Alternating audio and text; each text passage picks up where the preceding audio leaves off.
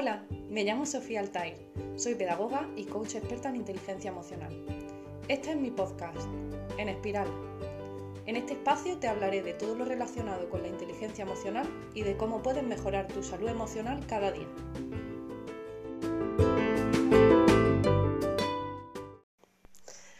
Bienvenido a un episodio más de En Espiral. Y bueno, de nuevo daros las gracias por la acogida que, que están teniendo los primeros episodios. Y nada, pues deciros que, hoy doy un pasito más dentro de este sueño, que es, bueno, eh, una de, de mis ideas, de mis fijaciones cuando pensaba en hacer un podcast era poder traer a, a, este espacio a gente que tuviera cosas pues, muy interesantes que contarnos. Así que hoy quiero presentaros a Rosa Riestra, que es experta en acompañamiento y crianza respetuosa.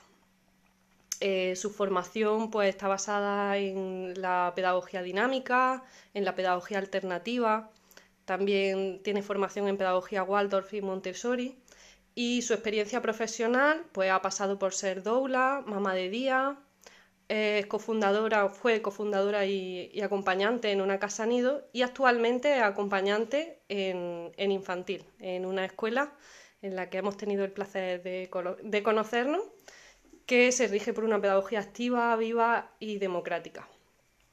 Bienvenida, Rosa. Hola, ¿qué tal, Sofía? y nada, bueno, en primer lugar quería contaros por qué, eh, por qué hablar de crianza respetuosa dentro de, En Espiral, ¿no? ¿Qué tiene que ver con, con la inteligencia emocional? Y la verdad que me parecía un tema muy, muy importante en este momento, de nuevo, de confinamiento, por dos razones. Bueno, una eh, eh, va aparte del confinamiento, ¿no? Eh, el desarrollo de, las personas, de los niños y de las niñas de 0 a 6 años, tiene un impacto muy fuerte en el, en el resto de nuestra vida, ¿no? marca mucho y genera muchos patrones y muchas creencias que nos van a afectar nos van a afectar a lo largo de nuestra vida. Entonces, bueno, pues creo que, es una etapa muy importante en la que la crianza debe de tenerse en cuenta y puede marcar la diferencia, ¿no? Como esa persona crezca y se desarrolle, tanto psicosocialmente como en cuanto a su inteligencia emocional, desde luego. Y bueno, dentro del confinamiento, ¿qué decir? Pues creo que es un momento súper importante en el que los niños y las niñas necesitan ser acompañados de, la mejor forma posible dentro de esa situación que, están viviendo que, bueno, hasta ahora era desconocida para ellos y en la que además mm, no pueden darle, eh, bueno, muchos de ellos no pueden darle respuesta a algunas de sus necesidades mm, cotidianas como saltar, correr, gritar o jugar con sus compañeros o con sus amigos, ¿no? Así que me parecía un tema esencial y, bueno, y aquí tenemos a Rosa que nos va a contar un poquito sobre todo este tema tan interesante. A mí me resultaba muy interesante porque además, em, me imagino que te habrá pasado, eh, muchas veces la gente que no tiene conocimiento sobre este tipo de, pedagogía y de estilo de crianza, eh, cuando les cuentas un estilo respetuoso en el que el niño tiene el mm, poder para decidir ¿no? muchas de las cosas que le atañen, pues la gente se echa las manos a la cabeza, ¿no? y, es una idea que le resulta difícil de, imaginarse, ¿no? Entonces, bueno, pues me gustaría comenzar esta entrevista eh, que nos cuente un poco en qué consiste la pedagogía, bueno, la pedagogía respetuosa, el acompañamiento respetuoso o en concreto la crianza respetuosa.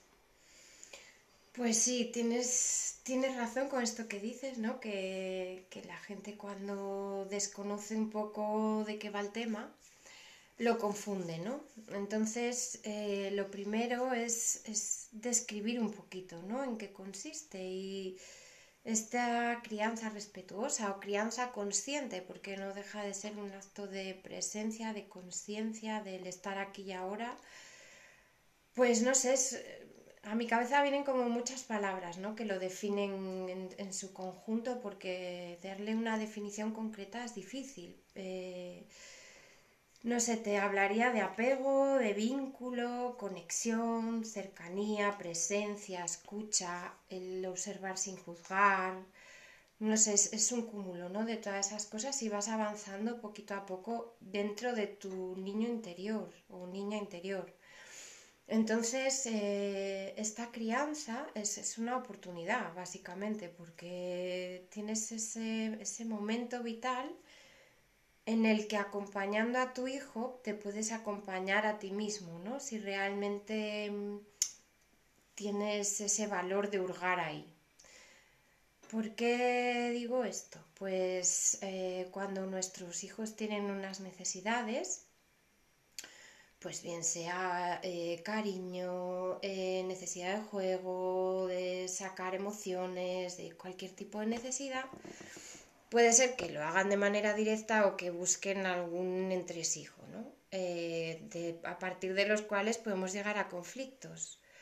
esos conflictos a nosotros nos pueden revolver, de alguna manera, porque buscamos en nuestro niño, ¿no? en, la referencia que tenemos que es nuestra propia crianza, la que nuestros padres tuvieron con nosotros.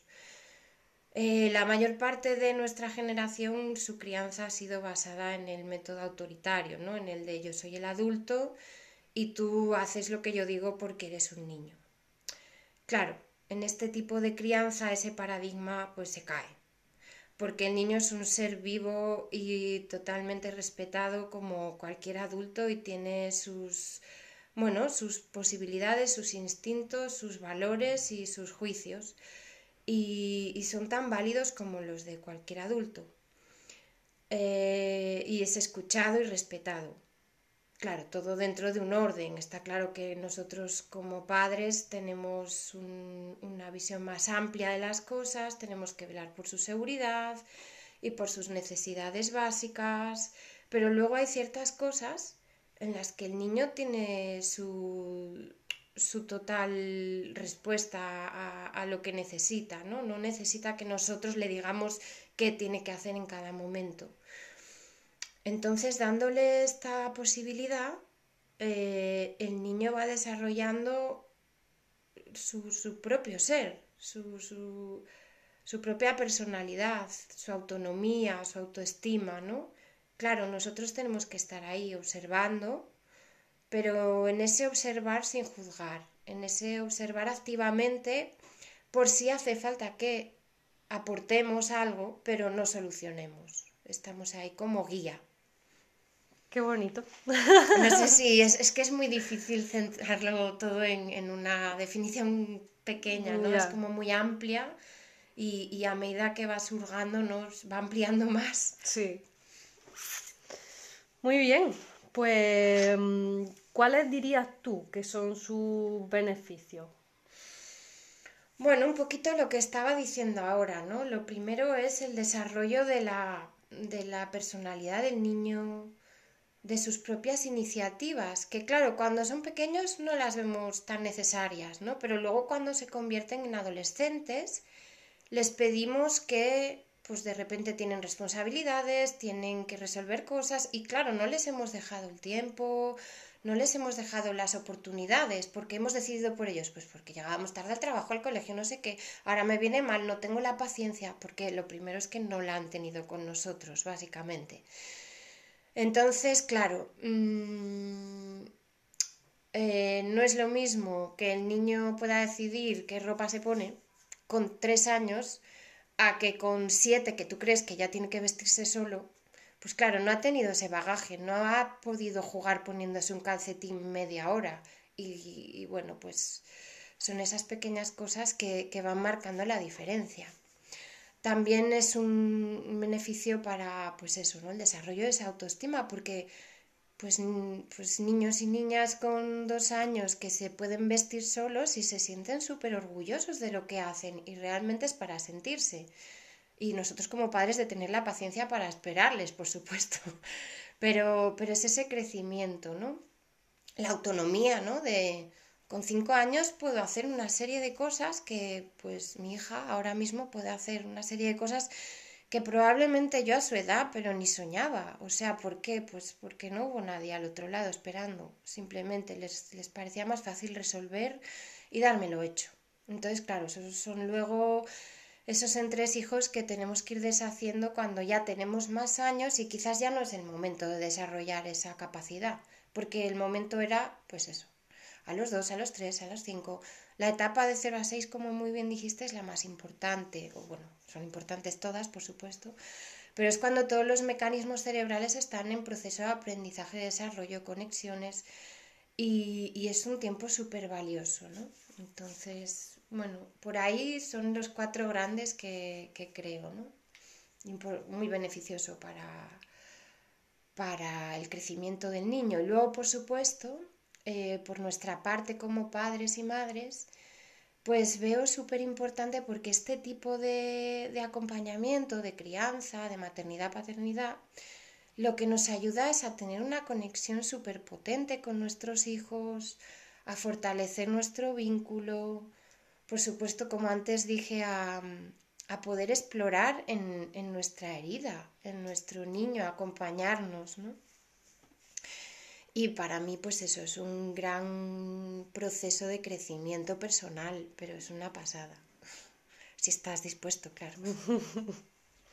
Qué guay, la verdad que ahora que decía, ¿no? Eh, se aplica a muchos campos, pero por ejemplo lo de elegir la ropa, yo recuerdo que cuando era pequeña, desde aquí le mando un beso a mi mamá, que, mm, vamos, me siento muy orgullosa de toda la educación que recibió, pero es verdad que recuerdo mm, que mm, odiaba los pantalones de pana y odiaba los vaqueros y no lo odiaba, lo odiaba porque, porque, me, porque estaba incómoda, o sea, no era ni siquiera una cuestión estética, de decir me gusta o no me gusta, sino recuerdo los vaqueros que no eran nada elásticos por aquel entonces y me resultaba tan tan incómodo que no me volví a poner unos vaqueros hasta los 18, los 20 años, la verdad.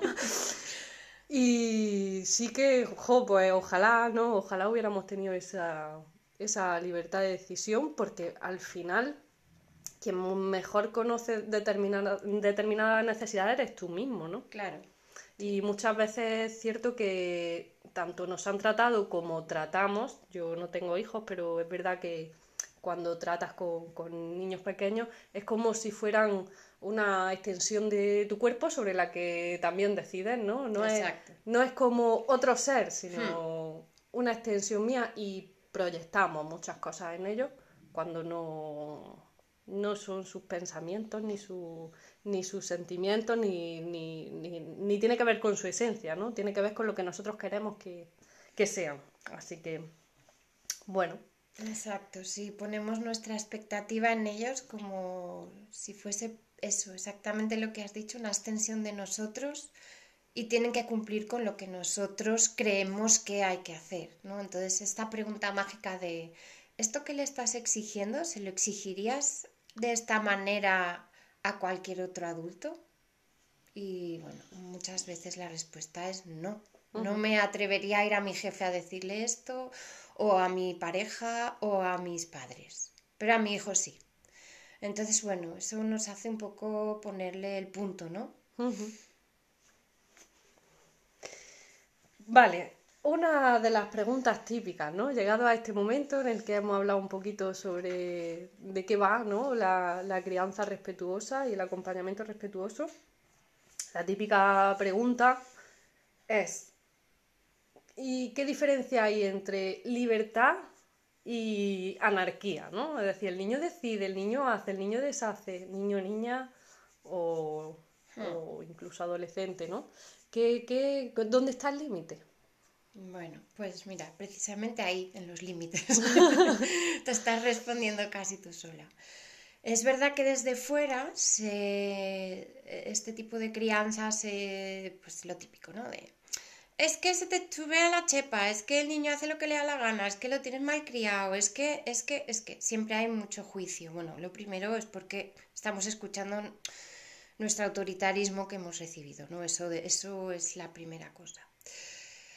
Me gustaría aclarar que, que es súper, súper importante en este tipo de crianza los límites o las normas de convivencia. O sea, es que sin eso no podríamos vivir porque, o convivir, ¿no?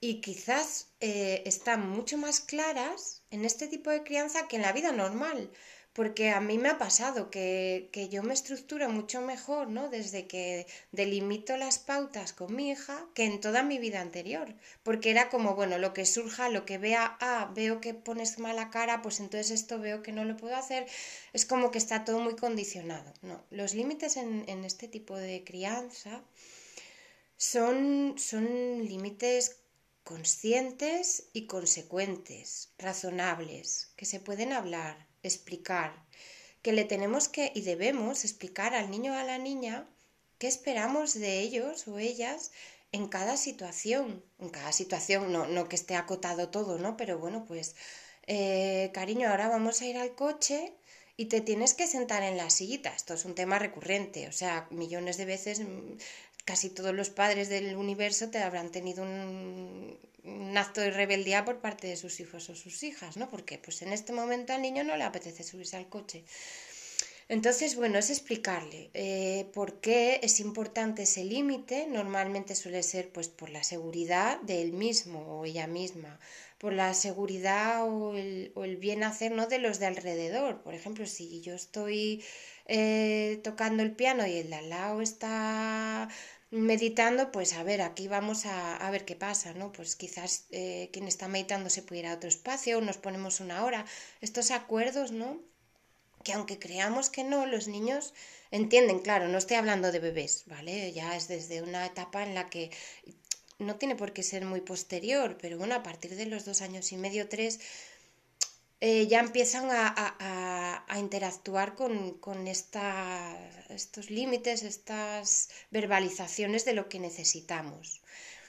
Eh, tienen que ser siempre los mismos, o sea, no vale que hoy yo me levanto con el pie girado y el límite ha cambiado. No, el niño necesita saber eh, que esto es así, necesita esta seguridad, ¿no? Para, para, saber cómo tiene que hacer el próximo día y que siempre sea igual.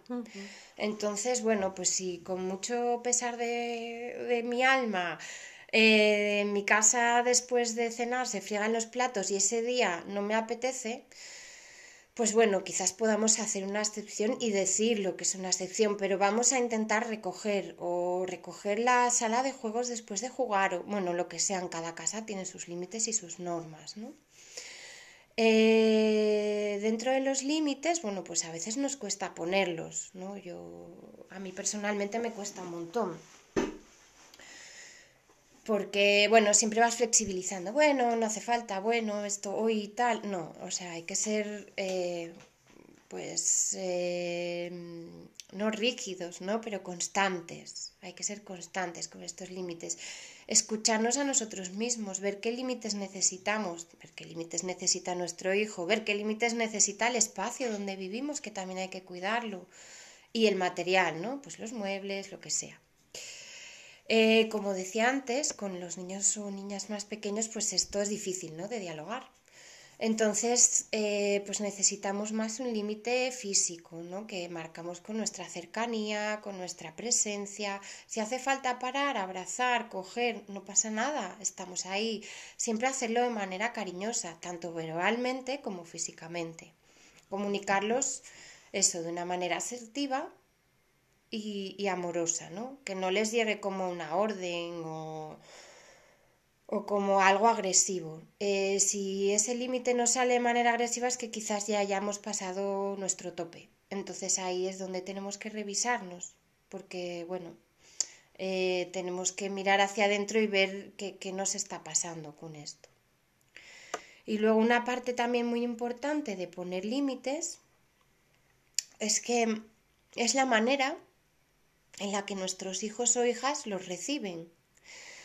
¿Qué quiere decir? Que nosotros ponemos un límite que a nuestro hijo o hija en ese momento pues no le apetece que se lo digamos, que no quieren, pues es normal, ¿no? Eh, pero tenemos que, respetarles ese espacio. No porque nosotros pongamos un límite, ellos, voilà, ya está bien, un, dos, tres y está todo perfecto ellos o ellas, pues eh, lo habitual es que tengan rabietas, que lloren, que peguen, que golpeen, que, buah, ¿no? Explosión al poner un límite. Bueno, pues darles ese espacio para que se rebelen, es su manera de, aceptar también la realidad, ¿no? Y, y, nosotros de acompañarles. Siempre es una oportunidad el poder acompañarles en esos momentos pues de manera tranquila y serena. Si hay un límite, ellos se enrabietan y nosotros nos enrabietamos también, pues entonces aquí es como el acabose, o sea, hay guerra mundial aquí. Esa era, de hecho, la siguiente pregunta, ¿no? Uy, mm, me he colado. No, no, no te has colado, o sea, es genial porque va totalmente hilado. Y es, vale, llega ese momento, por ejemplo, estamos hablando de un límite y a, y a mi hijo o hija no le apetece respetarlo y además empieza a lo que yo diría montar el pollo. Hmm. Y tú como padre estás ya hasta la coronilla porque además llevas un día estupendo y maravilloso y tu paciencia pues está un poco debilitada. ¿Qué haces en ese momento? ¿Cómo lo gestionas?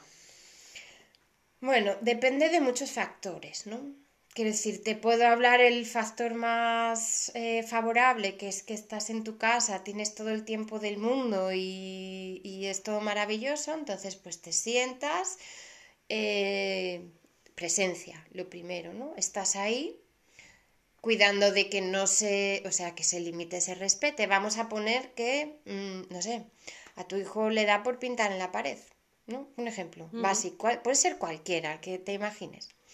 Entonces, bueno, pues mm, mira, mm, Juan, no se puede pintar en la pared, esta pared la queremos blanca. Tú quieres pintar en la pared, te vamos a ofrecer. Estamos, lo primero tenemos presencia, después vamos a validar. Yo veo que necesitas pintar. Vale.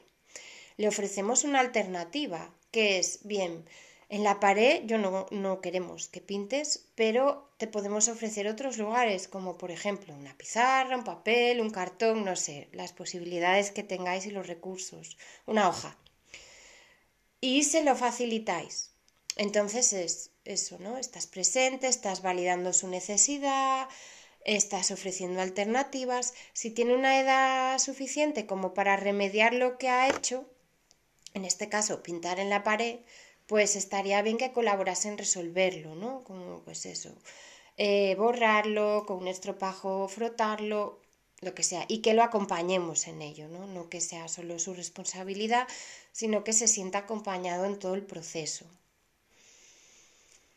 Si aún así no termina de entrar, ¿no? Que bueno, pues quizás el límite, el niño o la niña, Juan en este caso, está aprovechando este límite para sacar, para sacar otros, pues pueden ser frustraciones, pueden ser tristezas, pueden ser rabias, puede ser, o puede ser simplemente que ha tenido un día súper completo y tiene demasiada energía y no sabe cómo sacarla, ¿no? Entonces, bueno, pues, pues lo que nos toca es Bien, pues ahora vamos a estar aquí, nos sentamos y el niño, pues bueno, darle este espacio, puede ser en un sitio que no se haga daño, porque yo qué sé, si empieza a pegarse golpes contra los muebles o algo así, pues nos vamos a la cama, que pueda patalear, que pueda coger un cojín, llorar o no sé, guerra de almohadas, podemos no desviarlo, o sea, no no quitar su atención de su sentimiento, pero quizás a veces necesitan canalizarlo a través del juego, ¿no? Entonces, bueno, dejarles espacio para ver si él resuelve y si vemos que está ahí encajonado, pues bueno, pues eso, guerra de almohadas o, una guerra de cosquillas, o depende, ¿no? Cada niño te, suele, te suele llevar a lo que necesita o, o en ese momento ¿no? le, apetece más. Pero vamos, que, lo, lo, esencial es que nosotros podamos estar de una manera serena acompañándole y no añadirle más carga emocional a lo que él está sintiendo, porque él no tiene recursos para salir de ahí de manera pues eso, autosuficiente, ¿no? Y nos necesita como como apoyo. Entonces, si dentro de su frustración nosotros le añadimos esa carga, pues va a, va a entender que tiene que esconder esos sentimientos, ¿no? Y, creo que, que, a este punto de la vida sabemos que tiene que ser todo lo contrario, ¿no? Poder canalizarlos, entenderlos, verbalizarlos, y para eso estamos los padres, es nuestra responsabilidad, creo. Pues mm, Vale, tengo una última pregunta y ya nos vamos a enfocarnos un poco hacia lo que es la cuarentena en concreto, ¿vale? Em, ¿Qué le dirías a un padre o una madre que te dice, yo no tengo tiempo para todo eso. Hay que hay que, o sea, te toma un tiempo tener toda, todo ese diálogo con tu hijo y toda esa presencia y toda esa atención que no, es que no quieras, que no lo tengo, es que trabajo aquí ahora, eh, tengo que arreglar la casa porque también lo necesitamos, tengo que comprar, tengo que tal y no tengo tiempo. Bueno, creo que todos vivimos así, ¿no? En una rutina de una cosa tras otra. Eh, bueno, lo primero le diría que revise cómo se organiza, cómo organiza y cuáles son sus prioridades. Eh, por supuesto, yo también tengo una vida que al final del día digo, guau, hay millones de cosas que no he llegado, ¿no? darnos ese permiso, ¿no? De no llegar a ciertas cosas, pero mantener esa prioridad y creo que nuestros hijos son, son una de ellas. Yo, sinceramente, mi humilde opinión es que mi hija va por delante de muchas otras cosas. Eh, por ejemplo, no sé, planchar la ropa, ya no lo hago, o sea, ya está, no, es una necesidad vital. Y mi hija sí. Eh, quizás en algún momento del día nos pilla una rabieta de estas y no podemos gestionarla porque estamos conduciendo en el súper por la calle, en casa de amigos, bueno, lo que sea, ¿no? Y no tenemos ese, ese momento favorable, como decía nuestra rabieta con Juan. Pero, pero lo que sí podemos hacer es, bueno, por supuesto, dejarle que se exprese, ¿no? Y, y, quizás pues ponerlo para un momento del día, aunque sea antes de acostarse, después de la cena, después del baño, un momento que sea este de intimidad, ¿no? De, de calidad para tu hijo o tu hija. Para dedicarle a, pues eso, si hay algún conflicto o, o simplemente esa atención que ellos necesitan, porque realmente es, es muy importante que, que aunque sean pequeñas dosis, que le dediquemos ese momento exclusivo, sin móvil, sin distracciones en nuestra cabeza, sin todas esas cosas que, nos hacen irnos a otros lugares aunque estemos de cuerpo presente, ¿no?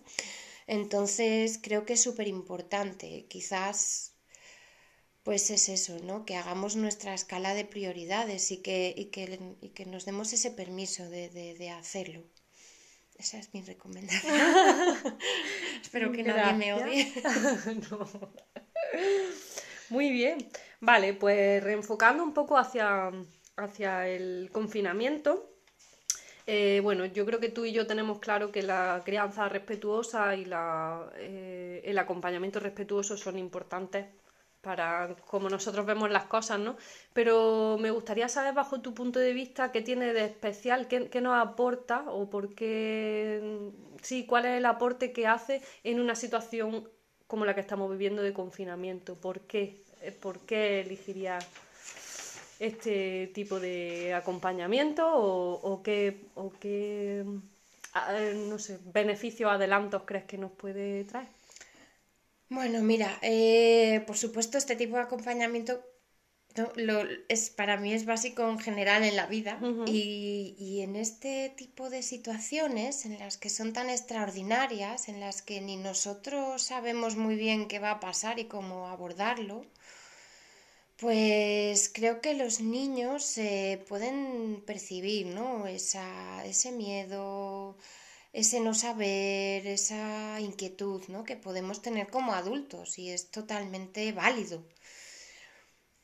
Entonces, eh, desde este tipo de crianza, eh, claro, el niño es un, es un ser más ¿no? de la casa, de la familia y partícipe, por supuesto, en, en muchas decisiones y, y en actividades conjuntas. ¿no? Entonces, em, creo que es muy importante pues ser, ser real con ellos, ¿no? Ser real con ellos, expresarles qué es lo que estamos viviendo, cómo nos sentimos.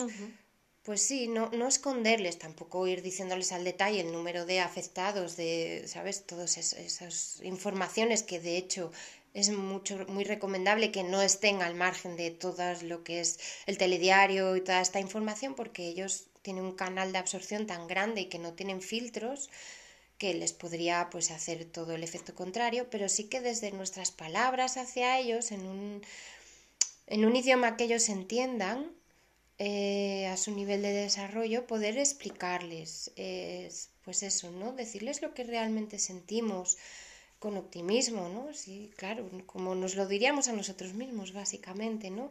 Y ellos son muy vulnerables, entonces, eh, si mamá o papá eh, me dicen que todo va a ir bien, pero realmente su gesto es de mucha preocupación, está histérico o histérica y a la mínima salta, pues esto no cuadra, ¿no? Y ellos son súper inteligentes y mm. aprenden, tienen un, idioma gestural muy grande y, y, no hace falta las palabras, ¿no? Ellos ya, ya te ven. Entonces creo que, es súper importante esto, ¿no? El ser real, el hablarles, el ir de tú a tú, ¿no? Es, es, un ser vivo más de mi casa, ¿no? No es que sea un niño que no entiende, claro que entiende, entiende y mucho. Entonces, bueno, eh, en cuanto a el estar ahí presente, ¿no? El darles espacio para que saque sus emociones, que saque sus miedos, que saque su incertidumbre, que te pueda preguntar, que haya una respuesta, que si no sabes responderle, seas claro y le digas, cariño, no lo sé. Si te pregunta, mamá, ¿cuándo se va a acabar esto? Pues es que no lo sé. Ojalá pudiera darte una respuesta, pero bueno, pues también enfocarlo hacia, hacia un lugar de ¿y qué te gustaría que hagamos cuando salgamos, ¿no? Y, y, y, con quién te gustaría ir a jugar primero, o a dónde, o qué, no sé, como darle ese, ese positivismo, ¿no?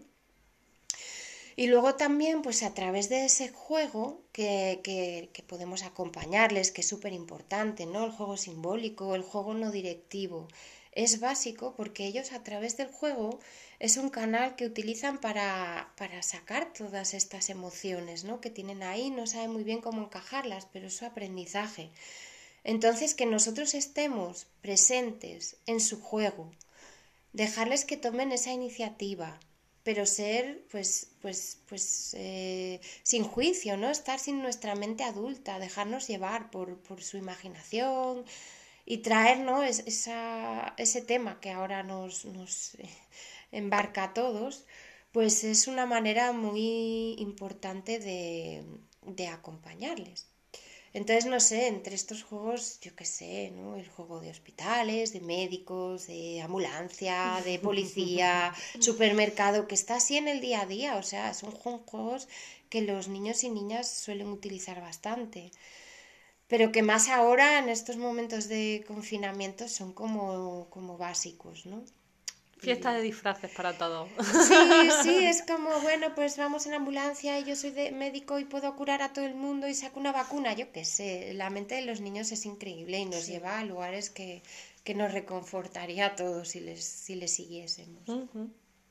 Muy bien, pues bueno, eh, tres acciones concretas, concretas que les recomendaría a los papás y mamás que nos estén escuchando para llevar a cabo durante el confinamiento relacionado con la crianza respetuosa? Bueno, son acciones que he podido leer estos días de confinamiento en múltiples lugares y ya no solo por crianza respetuosa, sino por mantener nuestra mente equilibrada y sobre todo en familia. ¿no? Lo primero, pues es un organigrama, o sea, vamos a organizarnos el día, vamos a marcar unos espacios, a tener en cuenta las necesidades de, todos los integrantes de la familia. ¿Para qué? Bueno, pues para que todos sepamos qué, cuándo y cómo. O sea, enfrentarnos al día de, una manera diferente a, a, dejarnos llevar, ¿no? Bueno, pues así pues va todo como más fluido, ¿no? Todos sabemos qué hay y será más fácil respetarlo, ¿no? Respetar ese espacio. Eh, otro punto importante sería hacer cosas en común, o sea, que llevarte al niño a la niña a tareas de, del día a día, ¿no? Aparte de tu jugar con, con ellos un, un, tiempo cada día, ¿no? Que es, es muy importante participar de sus juegos, como he dicho antes pues que ellos también participen de los nuestros, que no son juegos, pero ellos lo ven como tal y también es un aprendizaje, pues cocinar, fregar, recoger, hacer la cama, ordenar el armario, no sé, cualquier batalla que se nos ocurra en estos días encerrados en casa, que puede ser poner la casa patas arriba, remodelar una habitación, de ah, ¿dónde ponemos esta mesa? Pues darle que participe, ¿no? Porque ahí también, aparte de que estamos fomentando algo cooperativo, pues estamos ayudando a su autoestima y también a su autonomía, a su capacidad de decisión, a que se sienten más importantes, a que se sienten orgullosos de, de todas esas metas. Y luego el último, que lo he dejado para el último, pero sinceramente para mí es uno de los primeros y los grandes olvidados, que aunque todo el mundo te lo dice, nadie lo pone en mayúsculas. O bueno, sí, quizás yo no lo he escuchado por mis cosas personales, pero es darte tiempo a ti mismo, es súper, súper, súper necesario. No podemos estar bien para nuestros hijos si no estamos bien con nosotros, ¿no? Entonces ese tiempo de calidad que le dedicamos a nuestros hijos e hijas, también necesitamos dedicárnoslo a nosotras mismas. Porque si tenemos un ratito para nosotras y nosotros cada día, luego nos enfrentaremos diferente. Esas, esas contestaciones ya no nos saldrán desde ese lugar de, ¡buah, no puedo más! Nos saldrá desde un lugar de más paciencia, de más entereza, de más serenidad. Entonces, para mí es básico, lo pondría al primero y en letras gigantes. Primero, cuídate. Claro, los niños van por delante y siempre a lo mejor vamos, vamos quitándonos espacio, tiempo y bueno, no importa, mañana, mañana y al final el mañana se convierte en una bola gigante que nos desemboca en gritos y en actos que no queremos y que van totalmente en contra de, nuestra moral, ¿no? Mm. Entonces, para no llegar a ese lugar, primero cuídate. Sí, además es muy difícil hacer un acompañamiento a gestionar los procesos emocionales de nadie si tú mismo no estás gestionando los tuyos, ¿no? Exacto, sí. bueno, pues ese mirar adentro al niño interior y, rascar, ¿no? o, al, o, al, niño o al adulto, porque al final... Confluyen. Sí. Pues nada, me parece un broche de oro para, para este podcast y esta entrevista. Quiero darte las gracias por estar con nosotros hoy. Muchísimas gracias. Gracias a ti por darme voz un ratito. Y bueno, pues hasta aquí el podcast de hoy. Si queréis hacerme llegar alguna sugerencia, algún, algún tema que queráis que, veamos a través de los podcasts, podéis escribirme eh, por mensaje directo en el perfil de Instagram, arroba sofiaaltair, o por correo electrónico, sofiaaltaircoaching, arroba gmail.com. Y nada, pues nos vemos en la próxima. Eh, un abrazo fuerte y hasta luego.